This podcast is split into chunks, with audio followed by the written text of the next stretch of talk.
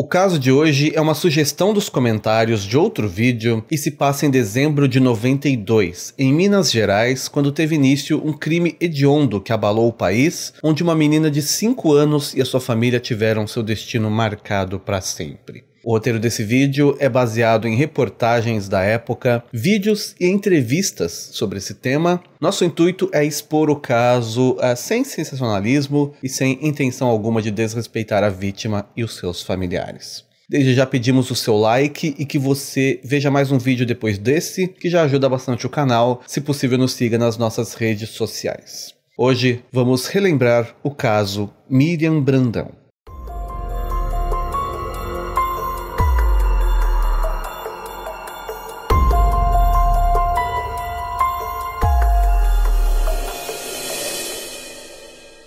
Miriam Oppenheimer Leão Brandão era uma menina que na época tinha 5 anos de idade e morava em Minas Gerais, no bairro Dona Clara, região da Pampulha. Seus pais uh, são o homeopata Volney Henrique e a socióloga Jocélia de Castro. Ela tinha também um irmão chamado Pedro, que tinha 8 anos na época. A família era de classe média e na época eles tinham uma farmácia na cidade. A Miriam era uma menina feliz, na parte da família do pai era a primeira neta, uma menina muito carinhosa, obediente, adorava desenhar e já estava também querendo começar a escrever. Uma menina esperta, que gostava de brincar, andar de bicicleta, tinha paixão pelas suas bonecas e também principalmente pelos seus dois coelhos que ela havia ganhado do pai como presente de aniversário. Os dois irmãos é, sempre se deram muito bem. O Pedro cuidava da Miriam. Quando a menina saía com a mãe, ela sempre queria levar um presente para o irmão. Eles brincavam juntos, iam para a escola juntos, e a mãe sempre diz que eles eram muito próximos. Quando a Miriam começou a estudar, como ela era muito esperta, ela questionava bastante o que ela aprendia, era uma menina muito curiosa, ela queria saber o porquê das coisas, eh, mesmo com pouca idade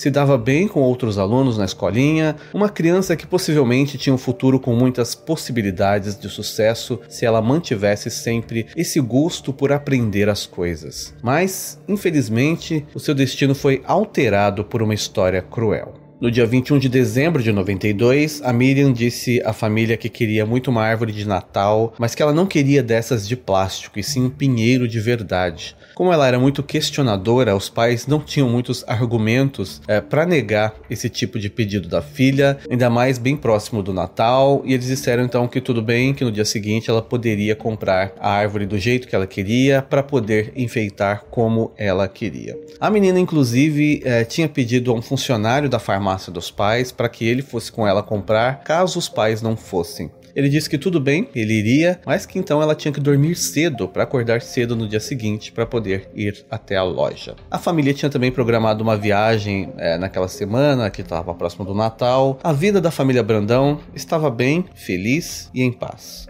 Pela manhã, no dia seguinte, 22 de dezembro, a dona Jocélia acordou para trabalhar. O seu marido ele estava indisposto nesse dia, se recuperando ainda de uma forte gripe e ainda não tinha saído da cama e disse que sairia mais tarde de casa naquele dia. A Jocélia foi ao quarto da filha, deu um beijo na menina, na testa, nas mãos dela, se despediu e saiu para o trabalho. Cerca de meia hora depois, a Jocélia, já no trabalho, recebeu um telefonema. Quem atendeu foi uma funcionária dela da farmácia que trouxe o telefone até ela, dizendo que o pai da menina disse que a Miriam tinha sido raptada. Ela achou que era uma brincadeira, já que ela tinha acabado de sair de casa, eles não eram nenhuma família rica, não tinha o porquê, ou pelo menos eles não se imaginavam alvo de um sequestro de alguém da família. Eles nunca tiveram esse medo entre eles. Quando ela pegou o telefone, é, quem estava na linha nesse momento já era um policial, dizendo que aquela história era verdade. Miriam, de 5 anos, havia sido raptada e a polícia já estava indo em direção ao trabalho da Jocélia para buscá-la para casa. A Jocélia diz que foi a pior sensação que ela já sentiu na vida, até pior do que saber é, a notícia de um parente que tivesse falecido. Quando ele estava no caminho para casa, ela já notou que havia no trajeto e ruas próximas movimentação de carros de polícia, ruas bloqueadas, estava um ar incomum. Chegando em casa, é, já haviam mais policiais lá e até repórteres querendo noticiar o acontecido. A Jocely então entrou no portão e a primeira pessoa da família que ela encontrou foi o irmãozinho da Miriam, o Pedro, de 8 anos. Ele estava chorando, é, abraçou a mãe falando que haviam levado a irmã dele e que ele a queria de volta e que, por favor, a mãe fizesse alguma coisa. Como a família nunca tinha passado por uma situação parecida como essa, eles sequer tinham muita noção do que fazer e pediram, claro, orientação para a polícia, que disse que o que eles tinham que fazer era esperar, porque tudo indicava que era um sequestro e que pela experiência, né, que a polícia tinha em casos assim, os sequestradores possivelmente só fariam contato no dia seguinte. A polícia fazia buscas enquanto isso, né, por pistas e onde procurar, mas é, a ideia geral era aguardar um primeiro contato. Mas o que havia acontecido, né? Quem havia levado a pequena Miriam? É, como eles conseguiram fazer isso com o pai da menina em casa? Havia também uma empregada em casa. O que aconteceu é que pouco depois que a Jocélia saiu de casa para o trabalho, por volta das 7h20 da manhã, provavelmente os criminosos que já estavam observando essa movimentação da família, dois homens foram até a casa e se identificaram como técnicos de telefonia, dizendo que havia um problema na linha deles que realmente tinha um defeito e que seria então feito o reparo. Talvez por estar doente, o Volney, é, pai da menina, não racioциnou direito se tinha ou não solicitado o reparo, é, viu aqueles homens vestidos de técnicos, a empregada deixou eles entrarem, as crianças estavam dormindo e os tais homens começaram então é, a fingir que faziam reparos no telefone. O Volney então se despreocupou, é, ficou no seu quarto, né, ele estava indisposto. Nesse momento, é, enquanto um dos criminosos ficava atento à movimentação do pai da menina, o outro primeiramente rendeu a empregada e a amarrou.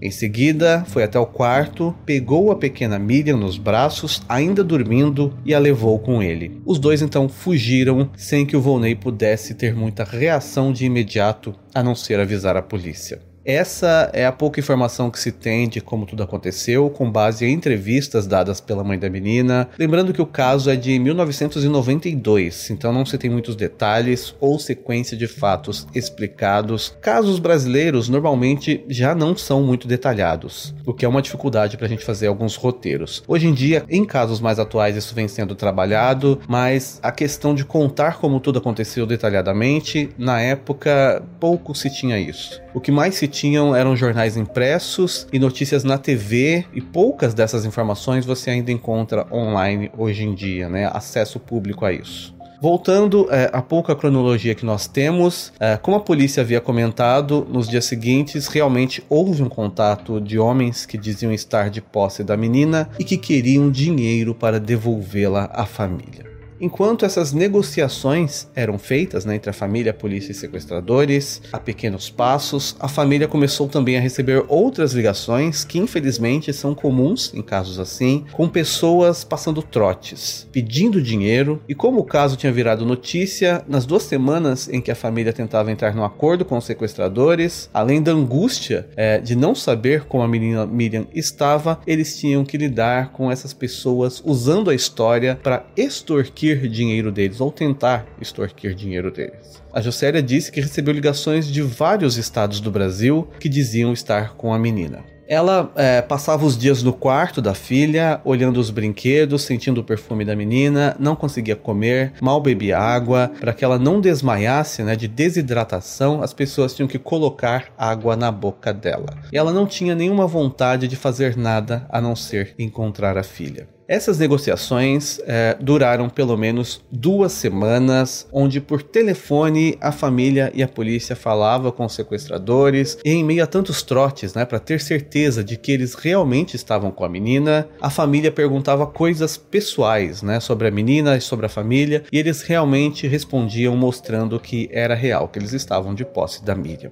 E foram pedidos 150 mil dólares pelo resgate. O pai da Miriam chegou a dizer em entrevistas que ele estava vendendo tudo para ter a filha de volta. 150 mil dólares na época, em 92 o dólar beirava 4 reais, é, assim como hoje em dia. Claro que enquanto ocorriam essas negociações, a polícia continuava a fazer buscas, rastreava telefones usados para saber de onde eram. É, nessa época, telefones públicos eram muito usados nesses casos, uma vez que quase ninguém tinha telefone em casa, muito menos celular. Então, de certa forma, era mais fácil saber a região de onde os telefonemas partiam e tentar rastrear a partir daquele local da ligação em um raio ao redor possíveis locais onde a menina poderia estar, onde seria o cativeiro. Em determinado momento, a polícia conseguiu chegar à conclusão de que tudo partia do bairro Santa Cruz, em Belo Horizonte. Era de lá que eram feitas as ligações, e não é detalhado como, mas a polícia já tinha nomes de suspeitos pelo sequestro e aparentemente eles não costumavam cometer esse tipo de crime. Os homens procurados eram William e Wellington Gontijo Ferreira. Dois irmãos, normalmente, como eu já falei antes, devido a pouca informação que se tem, eu pelo menos não encontrei registros públicos de como a polícia chegou até eles, mas eles trabalhavam com esses nomes.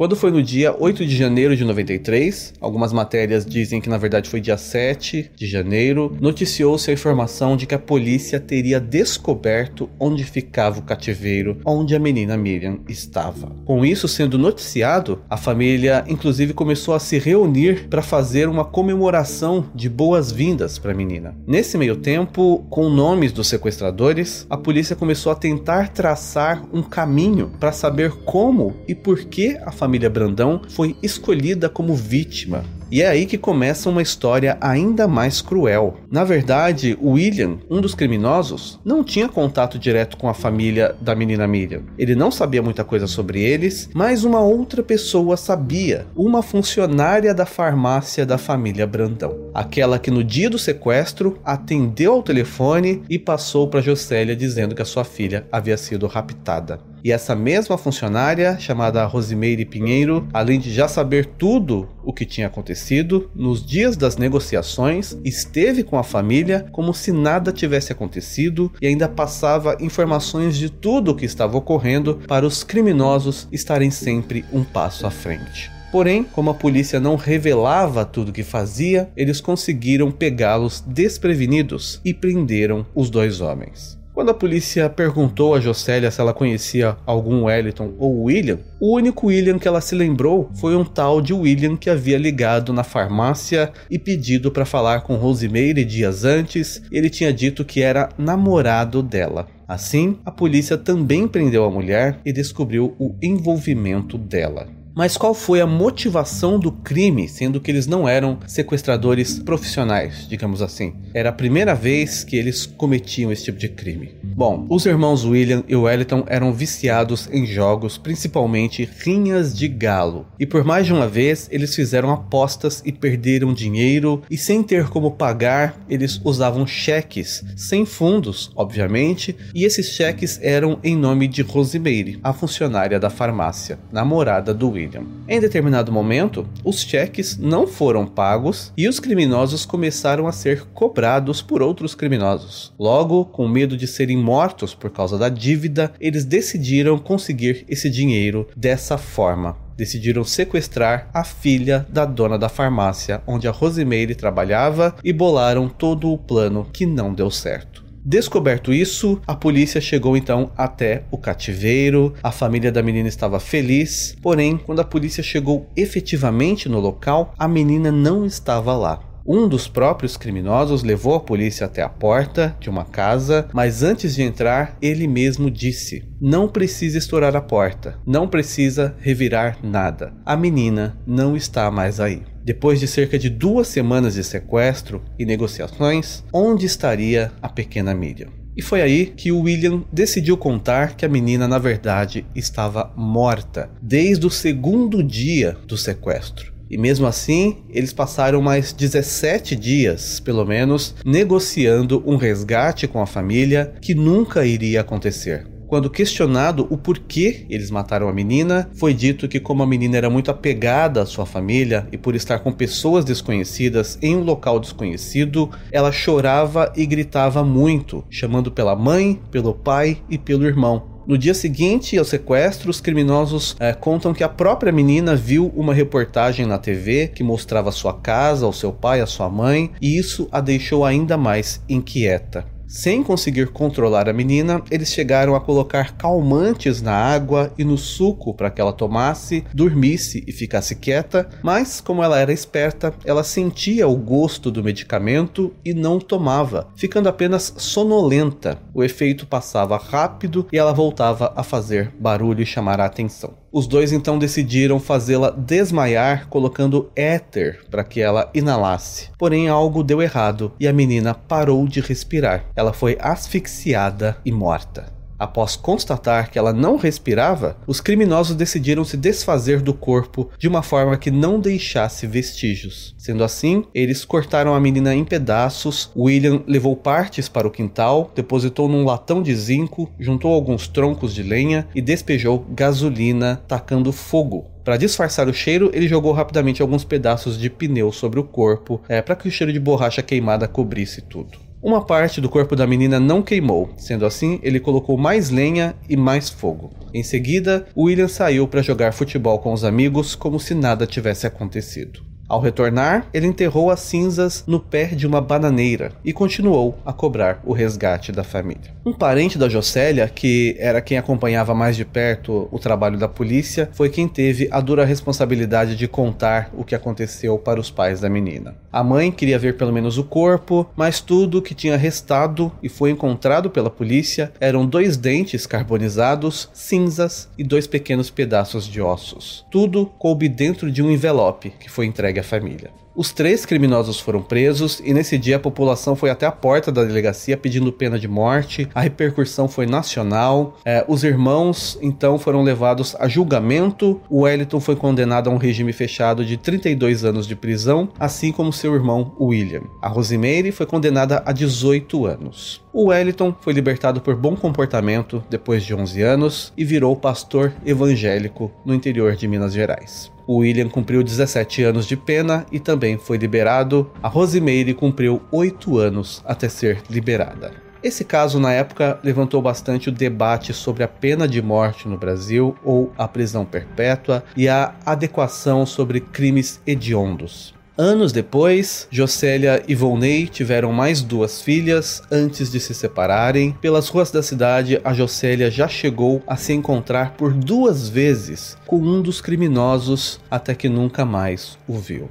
No próprio ano de 1992, em homenagem à menina, foi inaugurada a Escola Municipal Miriam Brandão, que atende à educação infantil em Serra Verde, que é um bairro da região de Venda Nova, em Belo Horizonte. A Jocélia trabalhou na criação do Instituto Miriam Brandão, que ajuda famílias vítimas de violência com trabalho voluntário. Assim como em 2007, uma praça no bairro Dona Clara, região da Pampulha, foi reinaugurada com o nome de Praça Miriam Brandão. Comenta aqui embaixo se você se lembra dessa história, se você mora ou morava na região, se sabia a origem do nome da escola e da praça. Eu, particularmente, não me lembrava desse caso. Comente também se eu deixei passar algum detalhe que você acha importante ser citado aqui no vídeo ou nos comentários. Obrigado por assistir até aqui, por enquanto é só e até mais.